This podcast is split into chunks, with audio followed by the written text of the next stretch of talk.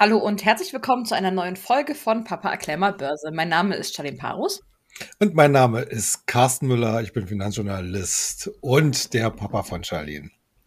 Genau, und in der heutigen Folge wollen wir uns dem Thema Absicherung widmen. Wir hatten ja in der letzten Folge darüber gesprochen, ähm, ja, die aktuelle Bankenkrise, welche Auswirkungen das hat und ähm, vor allem auch welche Auswirkungen das auf die Banken in Europa hat. Und passend zu dem Thema wollen wir uns halt heute mit Absicherung am Kapitalmarkt beschäftigen. Heißt also, wenn man sich an der Börse engagiert, dass man sich vorher schon die Gedanken darüber macht, wie man seine Gewinne absichert, wie man seine Verluste begrenzt und ähm, ja, das am besten natürlich vor dem ersten Aktien- oder Zertifikatskauf. Genau, darum soll sich heute alles drehen. Aber zuallererst ähm, wollen wir mal grundsätzlich damit anfangen, ähm, wie kann man denn generell seine Sicherungsziele erreichen? Ja, ähm, also wie du ja schon eingangs richtig gesagt hast, es ist schon wichtig, wenn man an der Börse sich engagiert, egal in welchen Instrumenten man dabei äh, investiert, ob jetzt in Aktienzertifikate, Fonds etc. pp. Man sollte sich immer im Vorfeld schon klar machen, äh, wie bereit bin ich, Verluste zu tragen oder wie, wie fähig bin ich auch, Verluste zu tragen nehmen wir mal an, du hast ein relativ kleines äh, Budget, äh, dann ist dann bist du normalerweise nicht in der Lage, größere äh, Verluste äh, hinzunehmen. Wenn du einen längeren Anlagehorizont hast, hast du vielleicht, was die Schwankungen des Marktes angeht, nicht so ganz so die hohe Nervosität, weil du ja natürlich auch weißt, in the long run äh, geht der Markt eigentlich immer nach oben. Das haben wir in den letzten 10, 20, 30, 40 Jahren ja immer wieder erlebt. Oder du bist eher kurzfristig engagiert, wirst dich mal ein bisschen ausprobieren, dann musst du natürlich auch in deiner Absicherung ein bisschen strenger mit dir und deinem Investment sein. Und auf dieser Grundlage her äh, muss, muss man sich natürlich entsprechend die Frage stellen, äh, was sind die geeigneten Instrumente dafür, um halt, wie du es schon richtig gesagt hast, die Verluste zu begrenzen, aber natürlich auch, wenn es gut läuft, die Gewinne abzusichern. Denn äh, ich kann es aus eigener Erfahrung äh, sagen, nichts ist so blöd, um das mal jetzt so auszudrücken, dass wenn man gut im Gewinn lag und dann plötzlich wieder alles abgeben muss. Ja. Genau. Ähm, gibt es denn noch weitere Gründe, warum man sich überhaupt mit Absicherungsstrategien beschäftigen sollte? Klar, du hast es gesagt, ne, das ganze Thema Verlust, aber gibt es noch weitere Gründe dafür?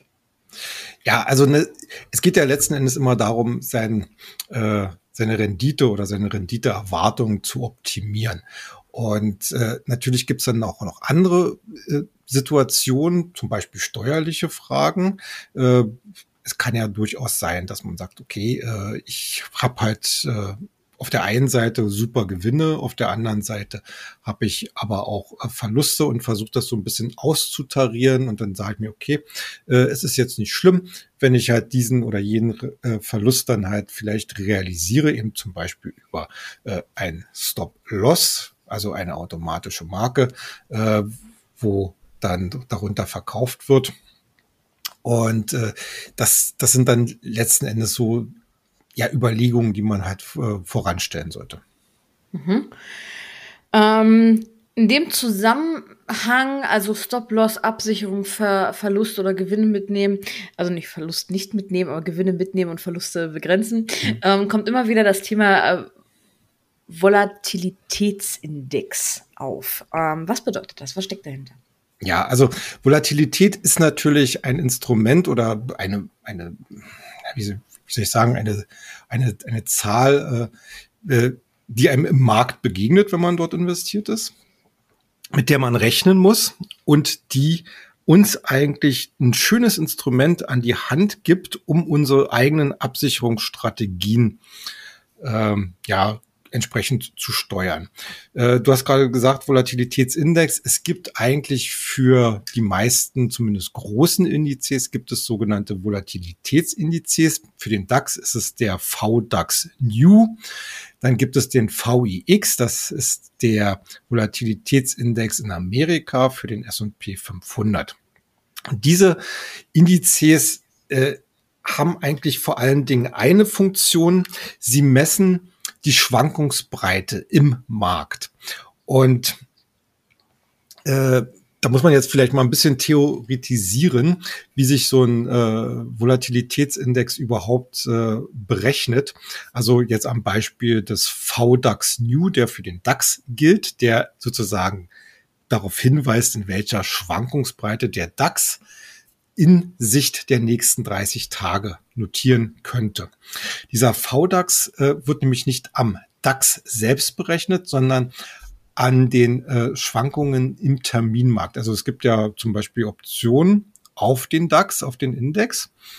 Und deren Schwankungsbreiten werden im Prinzip dort äh, mit einberechnet in diesen Index und geben dadurch eine, eine gute Handhabe äh, eben in der Erwartung, um wie viel Punkte der DAX in den nächsten 30 Tagen nach oben oder nach unten eben schwanken könnte. Äh, der VDAX selber gibt halt als Maßzahl einen Prozentsatz äh, aus, also zum Beispiel ja 18 Prozent oder äh, was haben wir, was haben wir jetzt aktuell? Haben wir, wie gesagt, so im Bereich von 19 Prozent.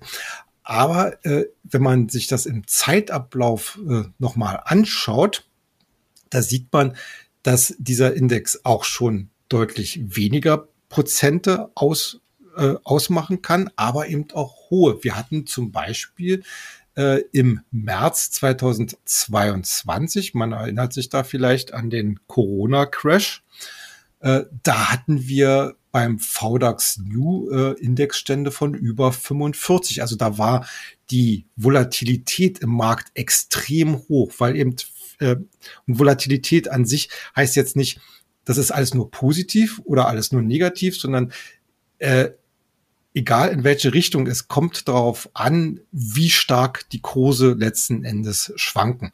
Äh, zur Verdeutlichung äh, stellen wir dann äh, bei YouTube auch nochmal die Grafik dazu ein. Und äh, wichtig ist dann halt letzten Endes, dass man äh, hier eine Kennziffer oder einen Index hat, äh, der eben einem sagt, wie stark eben der Markt momentan eben Schwankungen äh, hat und danach kann man dann am Ende ja auch seine Absicherung letzten Endes äh, ja äh, ausrichten. Und wie kann ich das Ganze jetzt, oder beziehungsweise die, mhm. die, die Annahmen aus dem äh, Volatilitätsindex in der Praxis anwenden ja. oder nutzen? Ja, also äh, da wird es jetzt ein bisschen mathematisch.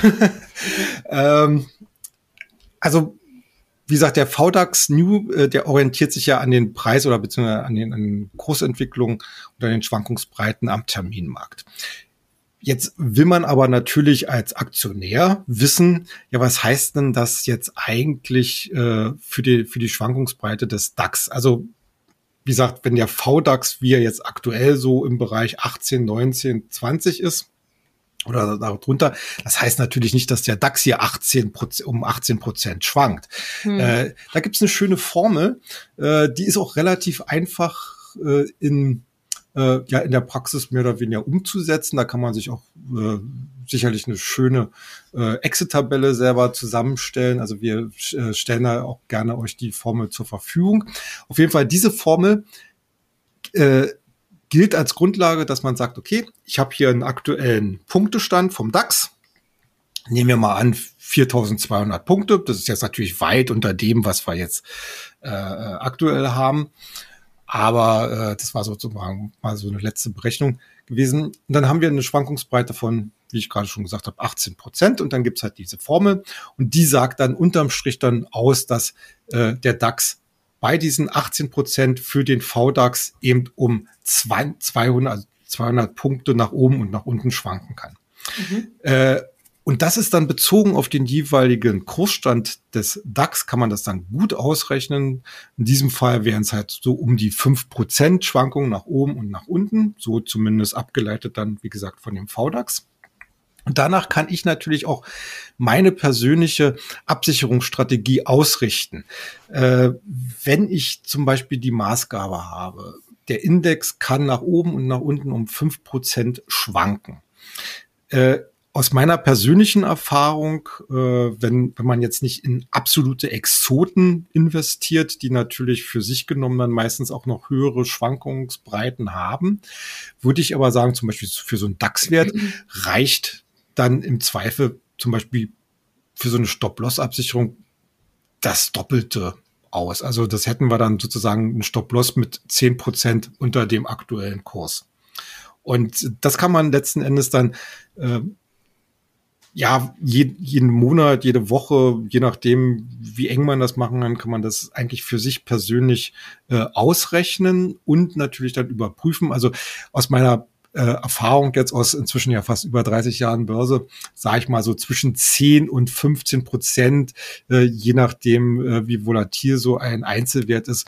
Äh, das hat sich eigentlich immer so als äh, gute guten Durchschnitt ergeben, äh, worauf man natürlich immer achten sollte. Und das ist dann quasi äh, die Zusatzbedingung. Natürlich muss man auch auf die Charttechnik gucken. Ne? Wir haben, wir haben ja so ein paar Triggerniveaus äh, bei jeder Aktie oder beim Index, zum Beispiel die gleitenden Durchschnitte, 50 Tage, 100 Tage, 200 Tage die ja für sich genommen immer sehr gerne dann entsprechende Signale senden. Wenn zum Beispiel der Kurs durch die 200-Tage-Linie nach oben steigt, ist das im Normalfall ein Kaufsignal. Wenn er da runterfällt, ist es ein Verkaufssignal. Mhm. Die muss man jetzt nicht sofort hinterherrennen, aber das soll einen dann auch noch mal sensibilisieren. Und wenn ich äh, zum Beispiel sehr langfristig orientierter Anleger bin und ich habe eine Aktie und ich verfolge sie und ich verfolge die 200-Tage-Linie und ich habe äh, und, und, dann, und dann gucke ich zum Beispiel, wie weit entfernt sich der aktuelle Kurs von dieser 200-Tage-Linie? Folgt er ihr relativ nahe? Also ich, ich sage da auch so mal so 10, 10 bis 15 Prozent Abstand. Ist er vielleicht ganz weit vorausgelaufen oder ist er ganz nah an dieser Linie dran? Und danach kann ich dann meine Stop-Loss-Absicherung sehr gut timen, indem ich zum Beispiel sage, wenn er äh, in, der, in der Historie der Aktienkurs relativ nah immer bei seiner 200-Tage-Linie bleibt, dann setze ich halt äh, den Stop-Loss, wie ich schon gesagt habe, so 10 bis 15 Punkte unter die, also Prozente äh, unter die 200-Tage-Linie. Wenn er deutlich sich von der von dem gleitenden Durchschnitt entfernt hat, dann äh, sollte ich natürlich auch einen Stop-Loss äh, oberhalb der, der 200-Tage-Linie in Betracht ziehen. Also wie gesagt, diese 10 bis 15 Prozent sind da eigentlich immer ein ganz guter Anhaltspunkt. Jetzt kann man ja in seinen Depots und in seinem Broker schon äh, das Ganze angeben. Ne? Also wenn ich eine mhm. Aktie hm. Kaufe, kann ich ähm, bei den meisten zumindestens das angeben, ne? dass es ein Stop-Loss gibt. Aber es gibt doch bestimmt noch andere. Ne? Also gibt es nur das Stop-Loss oder gibt es noch andere Möglichkeiten? Naja, also wie gesagt, es ist immer so eine Frage der persönlichen Disziplin. Äh, wenn jemand wie ich relativ nah und jeden Tag am Markt ist, dann äh, sind Stop-Loss-Marken eigentlich eher so theoretischer Natur. Ne? Da gucke ich auf eine Aktie, auch bei meinen eigenen Investments, gucke ich auf die Aktie, wie sie läuft, hm, alles schick äh, und habe so innerlich äh, äh, so eine Marke, wo ich sage, naja, also dann, da wird's brenzlig und da solltest du dann den sauren Apfel beißen und lieber verkaufen.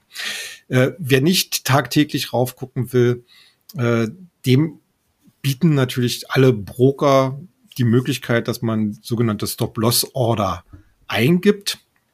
Das heißt, du definierst schon, also du hast einen Wert gekauft und definierst dann schon eine äh, vorausschauende Order, dass du sagst, wenn diese Aktie wieder unter diesen oder jenen Kurs fällt, dann wird automatisch verkauft. Damit bist du natürlich erstmal äh, der täglichen oder regelmäßigen Überwachung ledig, weil du hast dich automatisch abgesichert. Allerdings ist es natürlich ein Nachteil, weil wir haben es ja auch immer wieder gesehen in den vergangenen Jahren, äh, dass man so Sondersituationen hat, wo der Markt vollkommen am Rad dreht, um das mal ganz, ganz salopp zu sagen, plötzlich Ausschläge nach unten oder nach oben generiert, die eigentlich nicht so wirklich zu erklären sind und vor allen Dingen auch nicht nachhaltig sind. Wenn man so eine automatische Stop-Loss-Order hat, dann hat man womöglich das Nachsehen und wird dann rausgeschmissen, obwohl die Aktie dann sofort wieder äh, dreht. Hm. Also das ist dann letzten Endes immer so eine, so eine Frage des, des eigenen, äh, der eigenen Disziplin. Äh, ich persönlich bevorzuge halt, wie gesagt, dass ich mir selber aufschreibe, ab dann und dann wird's brenzlig oder dann will ich verkaufen. Mhm. Äh, alle anderen, gerade wenn, wenn man vielleicht Anfänger ist, macht es vielleicht mehr Sinn, so eine automatische Stop-Loss-Order schon mal einzupflegen. Okay, aber wir haben ja auch noch die Möglichkeit bei den meisten, so kenne ich das, dass es auch noch ein dynamisches Stop-Loss gibt. Ne? Ja, also genau. Gerade die genau, Gewinne ja. nach oben zum Beispiel, mhm. ähm, wo dein Stop-Loss dann halt mit nach oben quasi gezogen Genau, genau. Ne? Das, das ist 10% unter dem jetzigen Stand. Mhm. Genau, das, das wird von, von immer mehr Brokern auch angeboten. Äh, und das macht auch Sinn natürlich. Das ist ja im, im Sinne der, der Gewinnabsicherung, dass man, äh, dass man das automatisch halt nachzieht. Das kann man dann auch entsprechend ja auch dann in den Ordermasken definieren. Äh, und äh, das äh, finde ich, finde ich eigentlich auch eine sehr, ein sehr gutes Angebot, äh, was mehr oder weniger zwei Fliegen mit einer Klappe schlägt, also mhm. Gewinnsicherung und Verlustbegrenzung. Ähm, aber auch da sollte man sich dann halt, wie gesagt, vorher klar sein, wohin die Reise gehen darf und oder äh, äh maximal gehen darf. Hm. Okay. Dann lass uns zur letzten Frage kommen, nämlich wo würdest du außerhalb des Volatilitätsindex denn bestimmte Absicherungsabstände für sinnvoll ansehen? Ja, also ich habe ja schon gesagt, also diese gleitenden Durchschnitte sind natürlich äh, eine ganz wichtige charttechnische äh, Maßgabe, beziehungsweise ein wichtiger charttechnischer Ansatzpunkt. Äh, vor allen Dingen auch natürlich vor dem Hintergrund, dass ja alle Marktteilnehmer mehr oder weniger das Gleiche sehen. Und äh, da ist es äh, schon wichtig, dass man äh, einfach auch damit rechnet, und dann, und dann sagt, okay, also ich habe hier dieses und jenes Niveau äh, und äh, darunter verkaufe ich dann entweder automatisch oder eben proaktiv. Mhm. Äh, natürlich sollte man aber auch immer so ein bisschen in die Vergangenheit schauen. Und es gibt ja, wie gesagt, diese schönen Widerstandszonen oder Unterstützungszonen dann im positiven Sinne. Und da sollte man sich schon mal so eine Aktie auch ein bisschen länger angucken, nicht nur die letzten sechs oder zwölf Monate, sondern auch, äh, wir haben ja, wir haben ja manchmal bei äh, Werten, die kommen ja an äh, Niveaus an plötzlich, wo man sich fragt, okay, warum, warum drehen sie jetzt? Ja, und da muss man dann so zwei, drei, vier, zehn, zwanzig Jahre zurückgucken, wo man gesagt hat, okay, da war was ganz hartnäckiges, entweder wie gesagt als Unterstützung oder als, als Widerstand. Und da kann ich das auch nachvollziehen. Also man sollte schon ein bisschen noch in die Vergangenheit gucken. Äh, also ob es da Niveaus gab, auf, äh, auf denen halt immer wieder die Aktie gedreht hat, weil so, ein, so eine gewisse Zyklik ist natürlich in jedem Wert auch durchaus äh, feststellbar, äh, auch wenn er insgesamt äh, natürlich für sich genommen jedes Mal eine eigene Story in der Kursentwicklung schreibt. Aber der Blick zurück in die Vergangenheit, der sollte nicht vermisst werden. Okay. So, und wenn ihr in dieser Folge die aktuelle Situation zur Marktlage vermisst habt, dann würde ich euch wärmstens empfehlen, mal in Papas anderer Podcast-Produktion, nämlich Future Money, der Börsentalk, hereinzuhören. Da spricht er regelmäßig mit seinem Kollegen Jens Berliker darüber, was an den Märkten und an der Börse so abgeht. Ja, das soll es für heute auch schon wieder gewesen sein. Vielen Dank, dass ihr eingeschaltet habt und wir hören uns beim nächsten Mal. Macht's gut. Tschüss.